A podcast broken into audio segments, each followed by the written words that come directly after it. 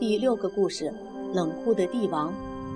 康熙大帝忙着开疆扩土时，这个世界的另一边，西方的欧洲正在悄悄地发生改变。这倒不是说欧洲又出现了什么伟大的国王或征服者，而是说在那儿，有些人开始热衷于一些新奇的小发明。比方说，有人发明了一个圆筒，从这一端可以把另一端很远很远的东西看得一清二楚。人们管它叫望远镜。有人做出了计量时间的钟摆时钟，有人制造了地球仪和天文仪。你知道，这些都是需要用数学计量出来的，所以有些人也成为了杰出的数学家。一开始这些发明一点也不起眼，可是后来人们发现它们都是很有用的东西，能够揭开过去从不知道的一些奥秘。欧洲基督教的传教士是一群少数受过严格教育、拥有这类学问的人。他们跋山涉水，远渡重洋，走到各个地方，想要将世上所有的人都变成基督的信徒。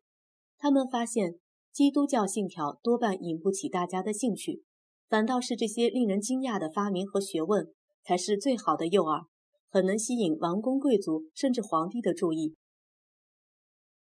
传教士带来的新鲜玩意儿，比方说滴答滴答走的表，按时鸣叫的钟，可以发出既悦耳又巨大声响的风琴，都令康熙很着迷。他请传教士在宫廷里来为他制造修表钟表和风琴。有位传教士后来还送给他一个手持剑盾的机器人，他能够自行走动五十分钟。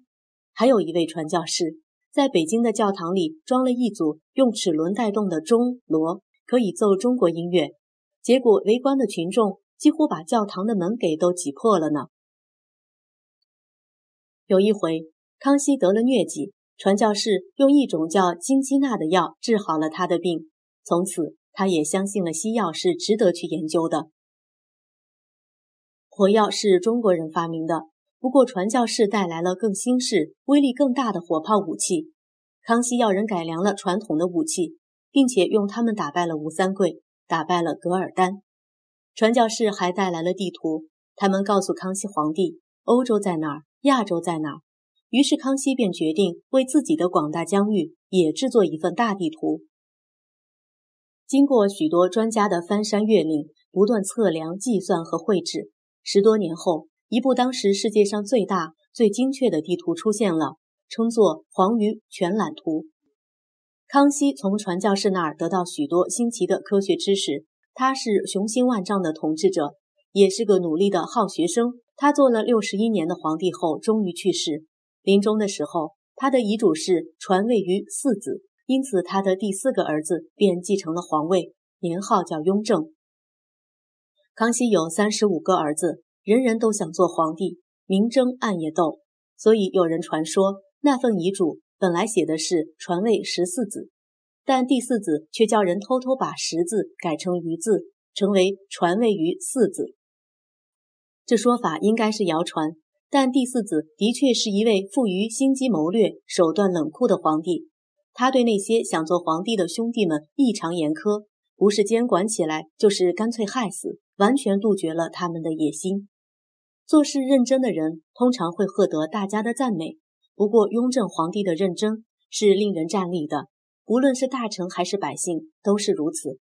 你知道，满洲人的人数远不如汉人那样多，这使得清朝的皇帝一直担心不已。而蒙古人的勇悍好战也让满洲人惦记在心，他们生怕这一群游牧民族哪天又像当年成吉思汗那样呼啸奔杀而来，所以他们想出了两个聪明的办法，一个是把满洲皇室的公主。及许多贵族的女儿，尽量嫁给蒙古的王公贵族，让他们成为自己的亲戚。不过，却绝对不许蒙古人接触汉人，因为一旦汉人和蒙古人成为好友，事情就不好办了。另一个聪明的方法是鼓励汉人尽量经由考试当官，所以科举考试就成为汉人心目中最值得争取的一件事。那有点像一位老师不断用奖品来鼓励学生用功一样。久而久之。学生就真的以为读书的目的就是为了奖品。不过，即使是这样，有些汉人还是不愿意接受满人的统治。他们之中有的是读书人，因此更想把自己的相信的一番的道理告诉其他的汉人，希望大伙儿一起反抗清朝。他们在私下偷偷的教导学生，或是在秘密的地方集会演讲，这样才不至于遭到逮捕杀头。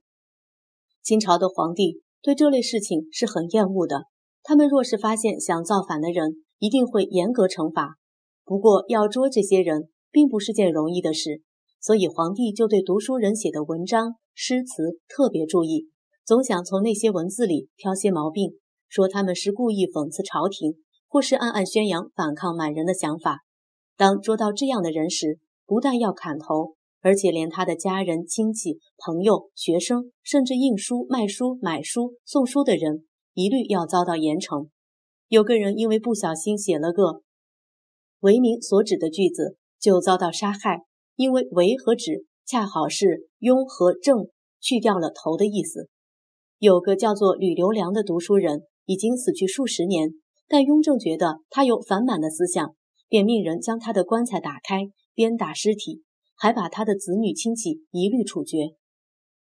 在我们看来，他简直是鸡蛋里挑骨头。